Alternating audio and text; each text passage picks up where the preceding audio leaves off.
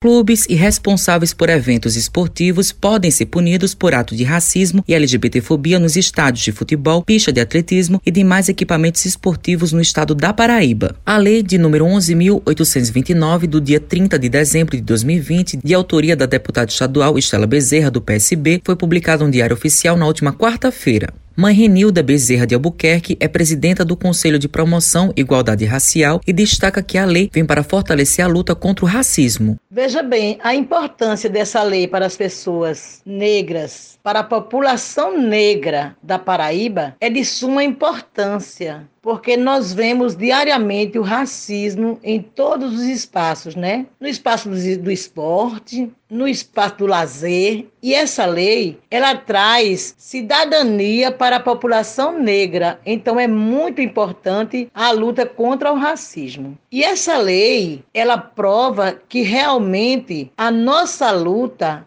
vale a pena. É importante continuar lutando. Eduardo Guimarães é coordenador do Movimento Espírito Lilás e ressalta os avanços com essa nova lei. A lei é extremamente importante e tem uma dimensão claramente pedagógica, né? no sentido de desenvolver, que levar a que se desenvolva o respeito à igualdade de gênero e diversidade sexual, por um lado, e a luta e o respeito à identidade étnica e racial das pessoas. Portanto, esse sentido, mais do que punir, ela é uma lei que chama a atenção para o respeito aos direitos. Marcos Lima é jornalista e presidente do Clube Kashima e pontua que essa lei vem para coibir atitudes preconceituosas no âmbito esportivo.